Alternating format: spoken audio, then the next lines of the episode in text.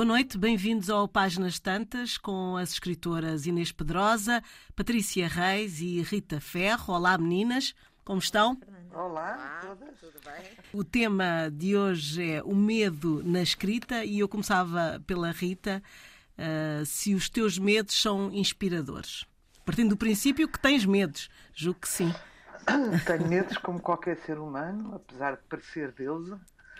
Um, mas tenho, tenho muitos medos. Um, agora, em relação à escrita, concretamente, um, eu, tenho, eu não tenho medo do papel em branco, eu não tenho medo do que eu escrevo.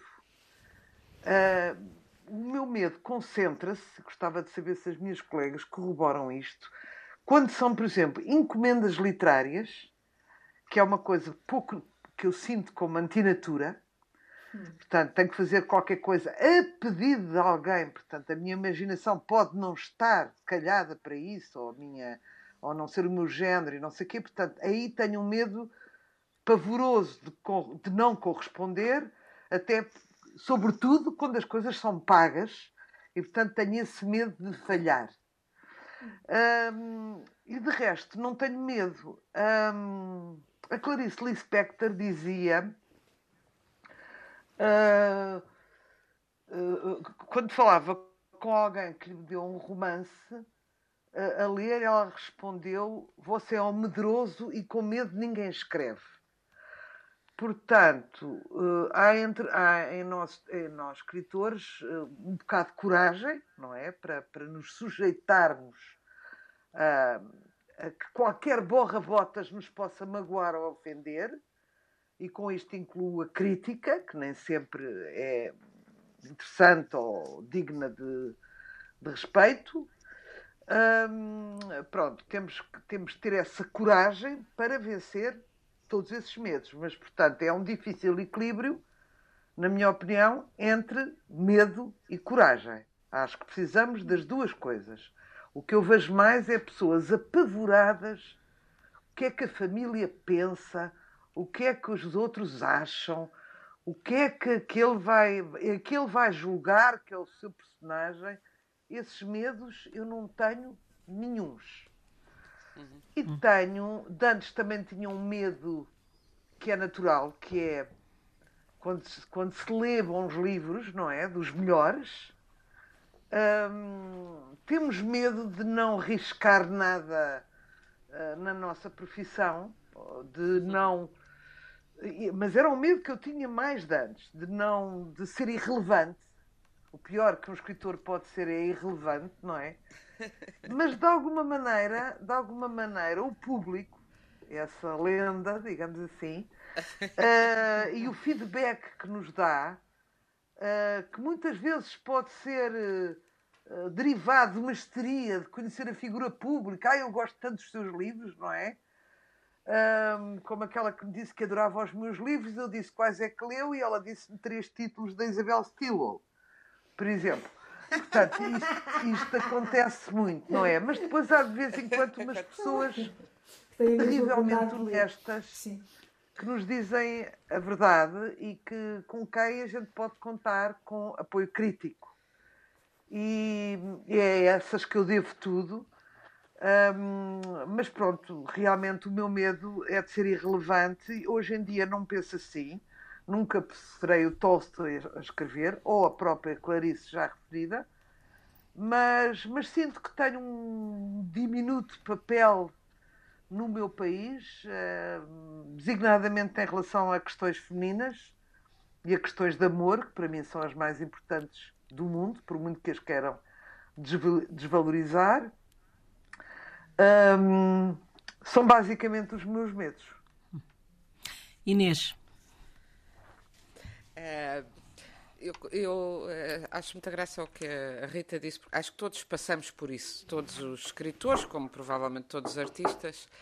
Uh, o medo, aí é o medo não é do que nós fazemos, é de como é que pode ser avaliado aquilo que nós fazemos. E a Rita estava a falar, eu estava-me a lembrar de várias ocasiões em que escritores e, sobretudo, escritoras, o que é triste, mas é verdade, uh, me dizem: eu não, eu não, não posso escrever sobre isto porque a minha mãe, porque o meu homem, porque os meus filhos, porque. E, uh, e, esse é um, é um medo que, que realmente impede uh, o trabalho artístico, qualquer que seja, não é? Que é castrador, sim. Que é, é mesmo, é, é, o, é castrador e, portanto, claro. aí... Uh, e, e, tenho visto escritores, em relação à crítica, estou-me a lembrar de um caso de um escritor que levou críticas muito boas toda a vida e depois, de repente, levou uma crítica muito má e nunca mais escreveu.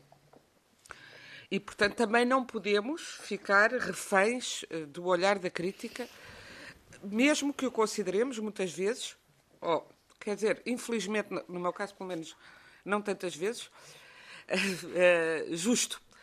Ou seja, porque nós, mais do que ninguém, sabe quando estamos a, a falhar ou quando ficamos aquém. Aliás, pensamos sempre que ficamos aquém, porque senão não, continu não continuávamos, não é? Uh, o, que, o que me parece é que chega um momento, e como a Rita disse, que nós, em vez de pensarmos eu não vou, não, não vou ser capaz. E mesmo esse, esse, esse medo que todos temos de ser irrelevante, se não desaparecer a dado momento do nosso percurso, nós não conseguimos de facto fazer nada de relevante porque o, o espaço mental que nos, ocu, que nos ocupa essa, essa censura social que interiorizamos é aquele que nos impede, precisamente o medo é um bloqueador. Uh, toda a escrita é contra o medo, no sentido em que todo, todos nós sentimos vários medos. É humano sentir medo, é humano e animal, não é? A diferença humana é que temos a razão para ultrapassar o medo. E toda a civilização todas as conquistas uh, uh, que fizemos, uh, que fizemos enquanto humanidade, de, do fogo à luz elétrica, aos, aos, automóveis, aos aviões, são combates contra o medo e são, e são a ultrapassagem do nossa, da nossa pequenez através da razão, que depois desenvolve a ciência, como desenvolve a arte, e também de um fundo irracional, que é, que é muito interessante, porque nós dizemos que o ser humano é composto por razão, mas é muito composto por qualquer coisa que é maior ainda, que é um ímpeto, um ímpeto, um ímpeto de sobrevivência hum, e de descoberta, mais do que sobrevivência todos os animais têm, mas um ímpeto de curiosidade, de descoberta que é sempre maior do que esse medo. Eu gostaria de dizer no princípio, já que já falámos aqui disso no último programa, mas os ouvintes podem não estar a seguir. Nós, este tema foi-nos sugerido por o, pelo nosso querido ouvinte do Canadá, Miguel ou Michael do Carmo Batista. Ele, ele é Michael lá, mas é, é Miguel, é um, um canadiano de origem portuguesa.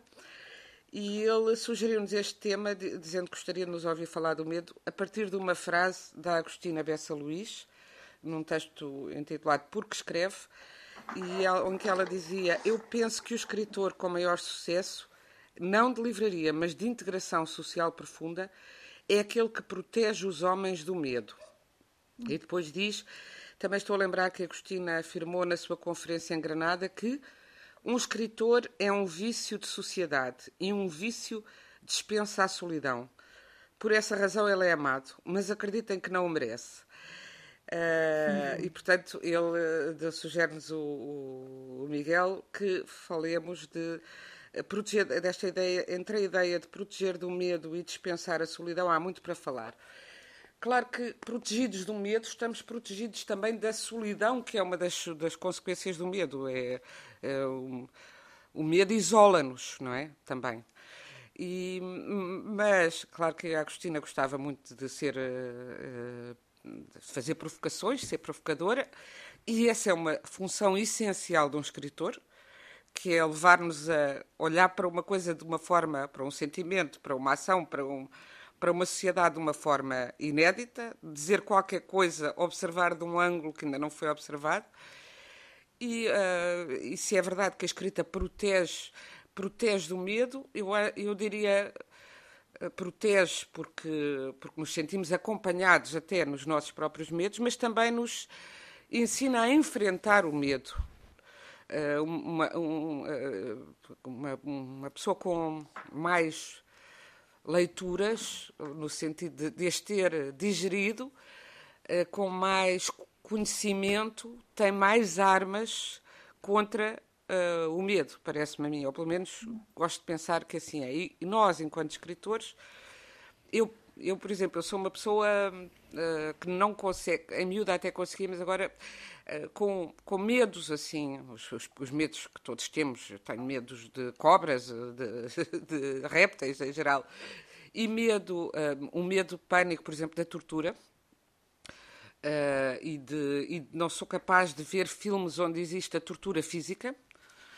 E, e, no entanto, sou capaz de descrever, e já o tenho feito em vários livros meus, torturas, uh, e ao descrevê-las, uh, alguém a torturar.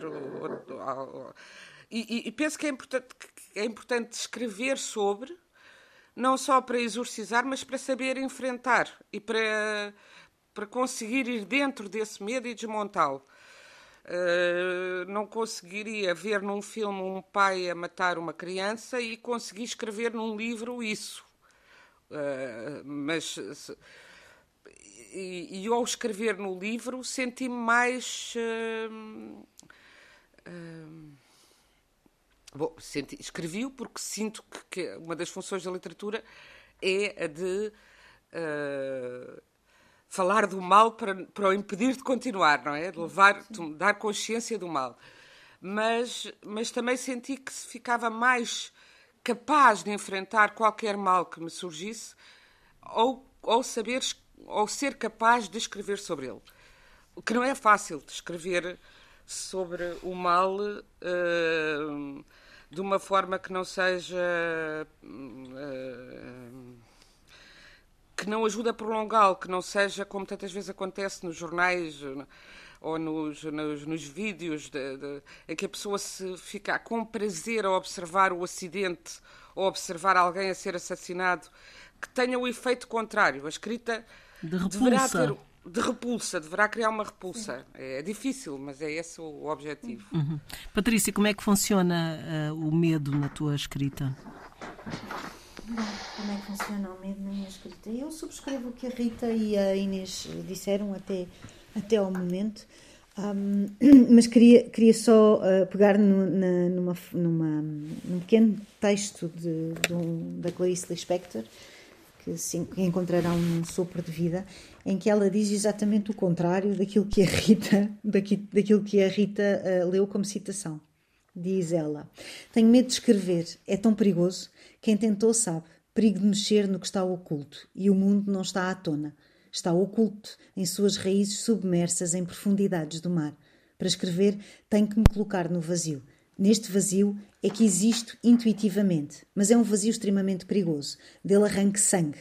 Sou um escritor que tem medo da cilada das palavras. As palavras que digo escondem outras. Quais? Talvez as diga. Escrever é uma pedra lançada no fundo do poço. Uh, eu encontrei isto, encontrei uma, uma citação também da Isabel Allende que diz, e eu acho esta particularmente uh, humorística, que diz: Escrever é para mim como fazer crochê. Tenho sempre medo que me escape uma malha.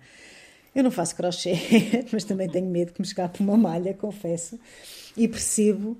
Uh, e percebo que a Clarice Lispector tenha escrito que é perigoso que é perigoso mexer no oculto, que é perigoso mexer naquilo que não está à superfície, que está mais profundo, que está nas nossas profundezas. Porque há um perigo de exposição excessiva e, e a exposição excessiva uh, obriga-nos à tal coragem de que a Rita falava. E acho que nós temos mesmo. Qualquer, qualquer pessoa que tenha uma profissão criativa, seja ela ator, escritor, enfim, um, têm um nível de exposição muito grande. Dirão que é um nível de exposição uh, que também valoriza ou que também favorece o ego. Claro que sim, obviamente que sim. Os artistas são pessoas que gostam de partilhar aquilo que fazem e procuram validação, obviamente. Quem disser que não procura, uh, eu sinceramente tenho muita dificuldade em acreditar. E às vezes é muito complicado, é muito complicado ler uma crítica que nos arrasa ou saber que a mãe, o pai, o tio, o avô, os filhos vão achar isto ou vão achar aquilo. A questão depois é, é, é perceber se vamos deixar que o medo nos castre e deixamos de fazer aquilo que é suposto fazermos, um, ou se, pelo contrário, temos mesmo que ir nessa direção, porque só a escrever aquilo que pode perturbar alguém, um, encontramos o nosso sentido, resolvemos as nossas questões. Eu percebo que a, que a Inês diga que não consegue uh, ver filmes com tortura, com, com mortes, uh, fisicamente uh, cenas mais violentas, mas, mas também percebo que as consiga perfeitamente descrever, porque ela tem as palavras e tem a imaginação e a empatia suficiente para poder criar dentro da cabeça dela aquele sofrimento. Portanto, quando ela diz que, tem, que não quer ver, é porque ela, ela consegue antecipar e sentir aquele medo, porventura, de uma maneira diferente do que sente um espectador normal, digamos assim, que não tem esta hipersensibilidade que eu acho que os escritores, à partida, têm mesmo que ter. Porque se não tiverem esta hipersensibilidade, hum, lá está, não vão, não vão à, à, à profundidade das coisas, mantêm-se à tona, mantêm-se na superfície e isso é muito pouco interessante. Para mim, uh, o meu maior medo não é o da página em branco, uh, não é o de não ter ideias, não é a da crítica, não é de toda a família, essa parte eu já, já resolvi há muito tempo. É, é de não conseguir dizer ou não conseguir escrever exatamente aquilo que eu gostaria de escrever. Ah, pois. Não é? Esse, é que é. Esse é que é o maior medo de todos. Não é? Um, porque a, a Isabel Allende também diz que escrever é como fazer amor não te preocupes com o orgasmo, preocupa-te com o processo. E eu, quando li esta frase a primeira vez, pensei: caramba, espera aí, não te preocupes com o orgasmo, preocupa-te com o processo. Realmente, o processo da escrita é duro, é difícil. E não temos exatamente a certeza de ter conseguido dar sentido àquilo que temos dentro de nós. Um, e, portanto, há sempre o medo da rejeição, claro, mas há, sobretudo, o medo de falhar Podes-me dizer, ah, mas a seguir falhas melhor. Está bem, ok, a seguir falhamos melhor. Lá diz o poeta. Tudo bem. Mas é mais o medo de não conseguir chegar lá. Uh, nem tem a ver com o medo de comparar aquilo que eu escrevo com. Eu não me vou comparar com o Dostoevsky. Eu não, eu não tenciono escrever como o Dostoevsky. Nunca quereria escrever como o Dostoevsky. Eu quero escrever como eu escrevo. Não é? Uh, mas. Uh, não sei. Mas relacionado uh... com, com a escrita, uh, vocês falaram aqui de algumas uh, situações, mas eu falava do medo de não acabar um livro, mas por razões, ah, por exemplo, relacionado com a morte. Vocês pensam nisso ou não? Que, que tem uma ótima história uh, estarem a escrever. Caminho e morres. E morres. É uma possibilidade, dizer, é uma possibilidade. Ao contrário do que já aconteceu com alguns escritores e escritoras, uh, nomeadamente neste país, que estavam a meio caminho de um romance e o deixaram para trás, uh, é o caso da Rosa Lobato Faria, portanto deixou o inacabado. Eu tenho os meus filhos e o meu marido bastante instruídos no sentido de dizer o que ficou para trás, ficou para trás. Eu, eu não. É, é, ficou para trás, ficou para trás. Se está inacabado, está inacabado. Apaguem, ah. ponham na gaveta, sei lá. Não, não pensam a nenhum desgraçado ou nenhuma desgraçada. Para terminar. Que, para terminar, não é? Ah, repara a saga do Stieg Larsson do Milénio. Os dois últimos livros, acho eu, ou o último livro, foi escrito por um outro senhor que ninguém sabe o nome. Pronto. Não uhum. é a uhum. mesma coisa. Não, há coisas que não se fazem. Sabes? Rita, eu acho, não sei. Rita, Olha, pensas nisso ou não?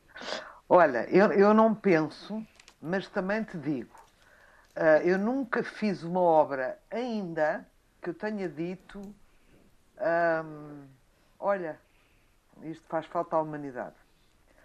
Que tenha sentido isso, mas percebo que há pessoas que estejam a escrever uma obra, um ensaio, uma notícia, seja o que for, hum. uh, e que lamentem ter que morrer antes de entregar isso aos outros. Uh, eu lembro-me do meu pai, uh, que estava. Não, não, não, era um homem que fizeram um ensaísta, filósofo, e só escreveu um romance baseado na vida do Sampaio Bruno. E, mas quando morreu, estava a escrever um sobre. Uh, chamava-se A Paixão de Fernando P. De Fernando P. a Fernando Pessoa.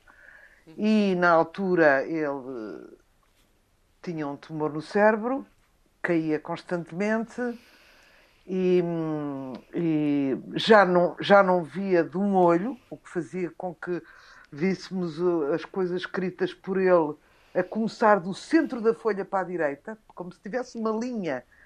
Uh, era muito estranho. uh, e, mas que passou os últimos dias a olhar para aquele manuscrito, escrevia à mão. Uh, já pouco falava, já pouco vivia, digamos assim, mas olhava para o manuscrito com uma espécie de nostalgia por não o poder terminar. Em relação. Um, mas ninguém uh, pegou. Aos medos, ninguém, ninguém, terminou esse ah, romance. Ah, Andaram algumas pessoas à procura disso, mas a gente acha sempre que não, porque é sempre uma batota e não sabemos se ele quereria ou não que alguém visse no estado em que estava, porque claro. entre, entre uma coisa que a gente está a trabalhar e uma coisa acabada, vai, vai a uma grande diferença do péssimo para o ótimo, não é? Portanto, não, não, não, não, quis, não quisemos fazer isso ao nosso pai. Um, Uh, em relação aos medos que a Inês há bocado falou e dos, dos nossos medos, um, eu estive a ler um, um tipo chamado José Castelho, uh, que é uh, colunista do Globo, em que ele diz uma coisa absolutamente extraordinária sobre o, o, o medo, que é nem olhar, nem fechar os olhos destroem esse abismo. É. Porque se a gente fecha os olhos o medo aparece-nos e assalta-nos a qualquer hora, até às vezes com somatismos, não é? De, de orgânicos, esquisitos, não é? Coisas que nós somatizamos sem perceber e que advêm do medo. Se olhamos demais, também podemos, conhecendo melhor os riscos daquele medo, ainda hum. podemos ter mais medo do que, do que tínhamos na nossa ignorância. Ah, porque nos apercebemos de, de, de, uma maior dimensão, de uma maior profundidade e de um maior risco por arrasto. Uhum. Um, mas a, a, em relação a, isto também li o que escreveu o Júlio uh, Cortázar, um, que é um, que é um, um escritor intelectual argentino, como sabem, em que ele dizia um mundo sem medo seria um mundo seguro demais e seguro demais de si mesmo, mecânico demais. Em um mundo luminoso e esclarecido, de facto, a imaginação não faria sentido. É. Felizmente somos humanos, felizmente falhamos e por isso o medo nunca nos abandona. Um, eu achei este aspecto uh, uh, muito interessante. Ai de quem não tem medo, não é? praticamente só os idiotas é que não têm, não é? Um, ai de quem não tem medo também, uh, quando falha, não sabe que falha, por exemplo. Pois, pois começa pois. logo por aí. E, e, portanto, são realmente os, os nossos medos projetados na nossa escrita que lhe dão, que lhes dão toda a verdade que ela possa ter, não é? Uhum. Um, e pronto, e outra coisa que eu queria dizer, eu tive já medo das críticas, penso que já disse aqui que fui do tempo em que a, a, a Clara Ferreira, Ferreira Alves ferrava nos escritores uh, e aquilo doía muito, até contei aqui um caso com a Clara Pinto Correia, quando ela escreveu, não sei se foi o Adeus Princesa ou outra não, coisa qualquer. Foi o ponto, ponto pé de flor. O ponto pé de flor, em que ela arrasou aquilo e no fim dizia assim: escrever é difícil, não é, amiguinha? Bem, se me escrevesse isso em relação ao, ao, ao que eu escrevi, eu penso que ou me suicidava ou nunca mais Ou fazíamos-lhe uma espera. Fazíamos-lhe uma espera. Porque o problema é que, exato, o problema é que uh, o escritor, mais de qualquer outro artista, tem ali, uh, quer dizer, o valor dele confunde-se, como em nenhum outro, nenhuma outra arte, com a inteligência. Não é? Claro. Nós conhecemos pintores que são analfabetos hum. e perdoamos-lhes desde que ele consiga pegar numa coisa e, e, e, e fazer arte, nós perdoamos. E normalmente, quando se entrevista um pintor, não se espera o mesmo grau de conhecimento do mundo como se, como se, como se espera de um escritor. E, portanto, isto é, é tramado. Uh, se, se troçam da nossa escrita, é também troçar da nossa inteligência. E é, nós temos é orgulho uh, orgulho e isso fere-nos, e fere-nos, e uma humilhação É sempre, como dizia, como dizia o, o, o, o Cardoso Pires, e muito bem, é a dor maior que nós podemos ter, a humilhação. E quando troçam de um livro nosso, é, é, dói-nos Dói na cara. Não é? Portanto, eu tinha muito medo das críticas, isto para completar, hum, até que percebi que eu era realmente Maria Alva. Há uma forma de reagir às críticas mais elegante e porventura mais sensata, que é nunca se responde a uma crítica, nunca se responde a, um, a uma acusação destas cheias de ódio na internet. Eu essas, de facto, nem sequer me preocupo em ver. Ah, mas quando há alguém que nos põe, que, nos, que diz mal de nós, de uma maneira que, que não consiga fundamentar, de uma maneira gratuita, de uma maneira que por trás tem ou uma, uma antipatia política ou alguma posição ética ou moral que a gente toma em relação a qualquer coisa e a pessoa utiliza isso para nos magoar na forma de escrever, hum, eu perdi completamente o medo. E, portanto, se metem comigo, leva o mesmo e mais. Para que conste, mas o mesmo e mais. Porque eu sei escrever e eu tenho recursos a conhecimentos sobre a pessoa, portanto, se me magoam cobardemente, eu ataco corajosamente. Ah, portanto, esse medo também já perdi das críticas. Ah, Estão à vontade, mas podem ter a certeza que Não também vais esquecer, não é? que também é de arranjar tribuna para responder à letra. Se Agora, outra coisa, a crítica às vezes, por muito que nos doa, tem razão. uhum. E Claro. ensina-nos. E, portanto, mesmo que a gente reaja como uma criança mimada a dizer ai que estúpido, ah, de alguma maneira aquilo faz-nos repensar. E, portanto, é importante que um país tenha bons críticos ah, que, nos, que obriguem os autores a olhar para si mesmos, para o andamento da sua obra, para saber se estamos a avançar ou a recuar, ou a saber se estamos a ganhar qualidades ou a perdê-la. Pronto, era isto. Inês, sim. Eu eh, lembro-me bem desse caso que, a- que a Rita eh, recordou agora, e foi de uma crueldade eh, total. Não foi caso único, mas foi talvez um dos mais exemplares. E é muito triste que eh, sejam muitas vezes as mulheres a tratar dessa forma outra- o trabalho de outras mulheres. E foi uma crítica completamente injusta eh, e, e muito machista, porque o livro Ponto Pé de Flor da Clara Pinto Correia, ela, ela própria o descreveu, mas podia não ter eh, descrito eh, nas entrevistas que dava sobre o livro na época, porque isso via-se no livro. Ela quis falar do universo feminino como o Hemingway fala do universo masculino, das tabernas e das touradas e de, um- de uma masculinidade eh, compacta e cúmplice, e ela fez isso para um universo do cabeleireiro, do café e o universo das mulheres, e, e- por isso se chamava Ponto Pé de amigas, Flor, das amigas, etc. E era, tinha um tom também irónico, que pelos vistos a crítica Clara Ferreira Alves não percebeu e, eh, e entrou no registro das amiguinhas para, para as urzir dessa maneira.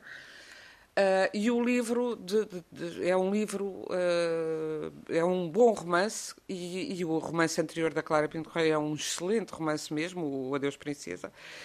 E realmente eh, o que eu senti na época foi aqui está uma mulher eh, que ainda não tinha obra publicada, nenhuma, na altura, a, a zurzir noutra que tem, da mesma geração, ligeiramente mais nova, e que tem eh, sucesso na obra que publica.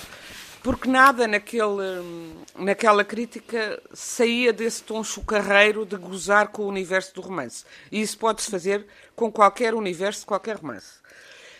E a Clara Pinto Correia teve uma grande coragem, aliás, tem tido ao longo da vida, eh, embora, embora, embora tenha, tenha sofrido e ela continua a publicar e hoje ninguém lhe dá atenção porque tudo o que ela faz tá- é alvo de um escrutínio que não vi noutras pessoas. Isso é, é por acaso é um exemplo de uma pessoa que foi eh, teve um muito êxito muito cedo e foi completamente arrasada e eh, depois foi eh, afastada da comunicação social porque oh, crime maior, plagiou uma crónica, uh, numa crónica dela. E eu só digo ao oh, crime maior, não é que não defendo de forma nenhuma o plágio, mas eu lembro-me para aí de umas 10 pessoas que plagiaram reportagens, que fizeram artigos com textos de outras pessoas de livros, que isso foi falado, mas falado em rodapé e esquecido. E essas pessoas continuaram a ser grandes Uh, senhores e senhoras e a ter uh, imensa, imensa, imenso crédito social e imensas oportunidades. E à Clara, à Clara isso não aconteceu, porque foi demasiado, demasiado sucesso, demasiado talento e abateu-se o mundo sobre sim, aquele é talento é muito cedo. É, uh, é, um caso uh, realmente de, de, estudo, devia ser é um caso de estudo o que foi feito com, uh, com a Clara Pinto Correia. Uh, e, e mais interessante ainda ter sido isso feito muito por mulheres, não exclusivamente, mas muito e muito acerrimamente. Sim, e não te esqueças e... que no caso específico dessa crítica também era acompanhada por uma caricatura terrível um, do António, que fazia, e penso que ainda faz, as caricaturas para, para o Expresso. Sim, sim. Uh, que, que, também não era propriamente, enfim, uh, edificante, vá, vamos lhe chamar assim. Sim, foi o mesmo que fizeram à Judite Teixeira no princípio do, do século XX, uh, que não só lhe queimaram os livros, como uh, fizeram uh, justamente caricaturas delas no, no, jornal, que era por ser gorda e por ser lésbica, e bom, terrível, já no princípio do século XX. E que isso continue só nos deve dar mais força para precisamente não nos deixarmos abater por isso, e eu concordo com a, a perspectiva da, da, Rita, embora no caso concreto de. Eu, eu hesito sempre, de, de, dependendo, de, em dar resposta, porque dar resposta muitas vezes também penso que as pessoas querem é. Uh, querem isso, querem. Querem conversa. Querem pois. conversa, querem que nós. querem a nossa atenção. E, e, muitas vezes chego à conclusão de que não vou dar essa atenção porque é desviar a minha atenção daquilo que eu estou a fazer. Eu sei que isto é, é um exercício difícil, é um exercício espiritual que é, é difícil. É. é. muito difícil. A própria Agostina, aliás, respondia e violentamente e muito e muito e, e, e com muita graça. Nós já aqui temos falado, tu já trouxeste exemplos, eu também ao, ao, ao desdém dos escritores ou de críticos ou aos maus tratos da crítica que ela teve no início também. Uh, eu, eh, de uma forma geral, eh, não respondo nem às críticas boas nem às críticas más, porque se penso quando for responder às boas, uh, parece que estou a, a, agradecer um favor e eu, eu, eu não. Acho que é uma relação distorcida Uh, embora, infelizmente, no nosso panorama crítico, há que dizê-lo, este mundo literário português é muitíssimo pequeno uh, e uh, os críticos funcionam muito por amizades. os críticos, muitas vezes, quer dizer, todos somos neste pequeno mundo ou amigos ou inimigos. Ou, ou não necessariamente amigos próximos, mas ou, mas ou simpatizantes ou antipatizantes, porque todos nos conhecemos. Eu já aqui também disse uma vez, um crítico do Expresso, um colega meu, Uh, disse-me: Eu não posso escrever sobre os teus livros quando eu colaborava com o Expresso, já não estava lá na redação, mas colaborava, porque, to, porque ainda por cima disse uma coisa divertidíssima: toda a gente sabe que somos amigos, para já nem toda. Toda a gente não sabia, ninguém sabia, e não era meu amigo, era só meu colega, não era uma pessoa que fosse a minha casa, que fosse a casa dele, não. E eu disse-lhe: Bom, se é essa a tua visão, então resta-me esperar pelos inimigos, porque neste pequeno meio não há senão amigos ou inimigos. E muitas vezes vemos que há críticas que são claramente agigantadas pela proximidade, a amizade, a intimidade, que é muito bonita, mas que devia ser um bocadinho mais. Hum, eticamente, as pessoas deviam ser capazes de, de separar mais as duas coisas. Porque vemos que há pessoas que só pela extrema proximidade têm críticas ótimas e outras que as merecem, não têm, ou muitas vezes têm ainda o que é pior de tudo. Eu hoje em dia já penso que é, que é melhor ter uma crítica má do que ter nenhuma, porque num, num mundo onde só existe quem, quem aparece, quem não aparece esquece, não é? E, portanto, no, no, com a profusão de livros que há nas livrarias, Uh, há muitos livros muito bons que passam uh, precisamente, ou porque, lá está, porque não conhecem o meio, porque não, ainda não estão, passam como cão por vinha vindimada, às vezes são recuperados anos mais tarde, etc. Mas temos que ganhar uma, uma, uma força uh, moral interior contra isso, porque senão deixamos de escrever. Não, uh, isso é verdade. E, e, sobretudo, deixamos, e também, embora, e a Rita disse, eu também já tinha dito, e muito justamente, uma boa crítica magoa-nos às vezes não não por, por ser, lá está, uma boa crítica não é um ataque pessoal, mas é dizer falha nisto, nesta construção, podia, devia ter sido assim, devia ter seguido por ali, devia ter desenvolvido isto, ou não devia ter feito isto, e fez. E quando nós damos razão, custa-nos, mas isso faz-nos aprender. E isso é claro. é muito, claro, isso é muito, é, é muito, e já me tem acontecido, e, e, é muito bom que aconteça. Agora, uh, quanto à questão inicial da, da Fernanda, que era o ter medo de morrer e deixar. Ah, eu morte, realmente. Sim. sim. Uh, Estava-me a lembrar que há poucos anos foi publicado um romance póstumo do, do Nabokov, que não era um romance, eram notas para um romance chamado Laura e eram umas notas muito soltas e que os herdeiros entenderam publicar. E eu acho que é um desserviço que prestam. Mais a mais, eu pensei, o Nabokov, que era um homem que trabalhava a frase, trabalhava a construção narrativa, que tinha um, um cuidado extremo, ele nunca deixaria publicar uma coisa tão. Aquilo nem sequer, não estava nem pronto nem nem perto disso. Eram, eram, é um eram coisas soltas. Eram mesmo um rascunho. E publicou-se publicou como rascunho. Até foi publicado uh, uh, pelo, pelo Carlos Vega Ferreira, grande editor. Eu tive essa conversa com ele. Uh, pronto, é o Nabokov. As pessoas têm curiosidade do Nabokov. Mas eu não, eu não o teria feito. E, e, e, essa coisa de, e quando se deixa um romance incompleto, pode ser que tenha qualidade para se publicar, mas embora já eu, a mim mesma já me pediram que completasse romances de outras pessoas, mas eu acho que não se deve fazer isso, na verdade. Porque, porque, porque é falso. É um abuso. É, é um abuso. Agora, hum, há, há, grandes romances. Eu estava-me a lembrar quando a Fernanda perguntou isso, lembrei-me logo, do, para mim, um dos grandes romances do século XX que eu acho que é uma obra-prima do, do romance modernista, que é O Homem Sem Qualidades, por exemplo, do Sim. Musil. Foi uma obra que ele levou a vida toda a escrever. Uh, foi, era a sua grande obra. Uh, ele publicou outras coisas curtas, uh, não muitas. Dedicou-se àquele livro, que é um livro absolutamente extraordinário e é incompleto, porque ele, a terceira parte não acabou. Não acabou, claro. Uh, publicou duas partes em 1931. São quatro volumes, não é? São, quatro, são três volumes já, ou quatro? Três, três volumes três, ou quatro, dependendo três. das edições, mas acho, atualmente acho que são três. Uh, devo, aliás, aproveito para aconselhar aos nossos leitores que o leiam. É uma excelente tradução. já tinha havido uma edição anterior, mas agora, há poucos anos, a, a, a Relógio da a, a Dom Quixote publicou com tradução de João Barrento, uma muito boa tradução. E, nesse caso, quando ele morreu, tinha, esse, tinha a última parte pendurada e também tinha 20 capítulos que tinham saído da segunda parte que ele já tinha publicado, que saíram nas provas. Eh, eu não encontrei eh, resposta ao se saíram nas provas porque o editor assim o entendeu ou porque foi decisão do, do escritor. Sim. Sei que depois de morta a mulher publicou quando se republicou, republicou-se com esses 20 capítulos que tinham feito parte das duas primeiras partes e que ele e que tinham desaparecido.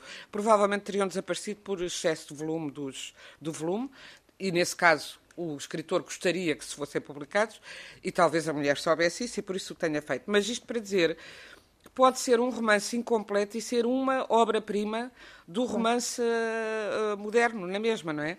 Assim como o Kafka deixou indicações ao seu maior amigo para queimar tudo o que ele tinha escrito. Se ele tivesse cumprido, não tínhamos a obra do, de Kafka, que ele tinha publicado muito pouco. Uh, e em Exato. revistas e assim. Portanto, a obra do, do Kafka só existe devido à indiscrição do amigo. O amigo a quem ele a confiou para deitar fora a publicou. E, e, e imaginemos a, a, falta que de facto isso faria. Agora, Acho que todos nós gostaríamos de ser o Kafka, ou, ou, no sentido em que o Kafka se tornou tão universal que hoje Kafkiano é um adjetivo, não é? é. Todos nós gostaríamos de ter essa influência no mundo. Uh, mas o pior que podemos fazer quando estamos a trabalhar, embora seja, e às vezes nós lemos coisas que, diz, que dizemos porque é que eu estou aqui a escrever se isto já foi escrito, mas logo repensamos. Eu estou a, a, a dar o meu contributo para esta conversa em curso que é a literatura sobre e que nos ajuda a pensar o mundo em cada tempo. Se nos, se, porque também se vamos pensar eu não valho nada, não escrevemos. E há muitos uhum. escritores que por excesso de modéstia, que até com talento, mas que acabam por deixar o seu trabalho, uh, abandoná-lo pura e simplesmente. Por demasiada por essa crítica. Autocrítica e Autocensura. Essa Autocensura e, essa, e esse esquema essa comparatista. Comparação, ora, pois lá está. Agora, cada um de nós, se não estiver a fazer, oh Rita, isso aí, uh, quando estamos a escrever, se não pensarmos, eu vou acrescentar o que quer que seja, eu vou, e, e tu, tu própria já o disseste no princípio, eu te, uh, acho que aquilo que eu escrevo pode interessar sobre determinado tema e determinada perspectiva, ou, ou, ou pelo menos ao país onde eu estou a escrever, se nós não pensarmos isso, não fazemos nada. Se, nada. Porque aí, nada. Não, uhum. Precisamos é. de nos convencer. Eu estou a pensar qualquer coisa de novo, fazer qualquer coisa de novo. Até porque se pensarmos que não estamos a fazer, então aí estamos a. Aí sim somos. Quer dizer, há uma certa humildade excessiva que, que, não, que deixa de ser humildade, passa a ser uh, aldrabice. Por se eu achar, eu sou uma. Eu sou uma Há escritores certamente que acham. Eu não tenho nada para dizer de novo ao mundo, mas eu sei como é que é de vender livros. Há, há escritores que pensam assim. Bom. E eu vou tenho uma tenho uma como é que se diz uma uma fórmula e esta fórmula vende. Só que isso já não é literatura, não é? Pois. Bom, uh, um minuto para cada uma. Aqui, é? é uh, para sugerirem uh, algum, algum livro. A Patrícia? Eu, Walter Ugumem acaba de lançar um livro há relativamente pouco tempo, da Porta Editora, As Doenças do Brasil. Um, é, é, uma escrita uma escrita poética, diferente, uh, tem um personagem incrível que se chama Honra, uh, que, é, que é um, um homem uh, cujo pai era branco e atacou a mãe e é toda esta delicadíssima história de resistir e de repensar o seu lugar no mundo. É sobre o racismo, é sobre o Brasil, mas também é sobre Portugal. Bem, eu vou a meio do livro e tenho que te dizer: chama-se As Doenças do Brasil, é do Walter Ugumem e eu estou a gostar muitíssimo, uhum. mesmo. Rita. Olha, eu, a propósito, eh, saiu em 2021 um livro do Rui Zinck que se chama justamente a instalação do medo, uhum. uh, porque vivemos num período de facto em que acordamos com medo, mesmo que não seja consciente, e adormecemos com medo. Medo do futuro, medo de não termos dinheiro para, para, para, para pagar as contas, medo da pandemia, medo do terrorismo. Quer dizer, é um, um sem fim de medos, não é? E, portanto, é uma, obra importante para, para, para, Ele apela à urgência da coragem. E uhum. até diz aquela que orienta o coração de uma mãe. Porque a mãe, a, a, a, intuição da mãe está muito presa também à coragem que uma mãe tem, contra tudo e contra todos, de criar o seu filho. E há uma, há uma, uma frase dele muito engraçada neste livro que diz, ao, está, está em diálogo, e ele diz: Ao infantilizar-nos, minha senhora, o medo não nos diminui, antes nos eleva. O medo devolve-nos a infância do mundo. Pronto, e deixo esta sugestão: é um livro de 2021. É a reedição, um, ele já é anterior, Rita. É, é já é anterior, exatamente. É. A reedição é feita agora uh, pela Porta Editora um, e, e não pode estar mais atual uhum. e já fala no meio da pandemia e, e, e, nas convulsões do mercado e nas taxas de juro e na violência e na, olha e também na, naquilo que nos vulnerabiliza a ponto de nos cortar as asas. É o caso de tantos escritores. Inês, rapidamente. É, esse livro do Ruizinho, que ainda por cima tem imenso sentido de humor, começa com a instalação do medo, é porque os homens chegam à casa de uma, de uma senhora como, como quem diz que vai instalar a TV a cabo e vão instalar o medo. E depois o diálogo começa aí. É muito, muito imaginativo, muito original e muito divertido. Uh, eu sugeriria a leitura de um, um, livro de ensaio que saiu recentemente nas edições 70, que se chama Como Ler Literatura. Nem de propósito, é, é um bom ensaio para quem nos ouve e para quem gosta de ler.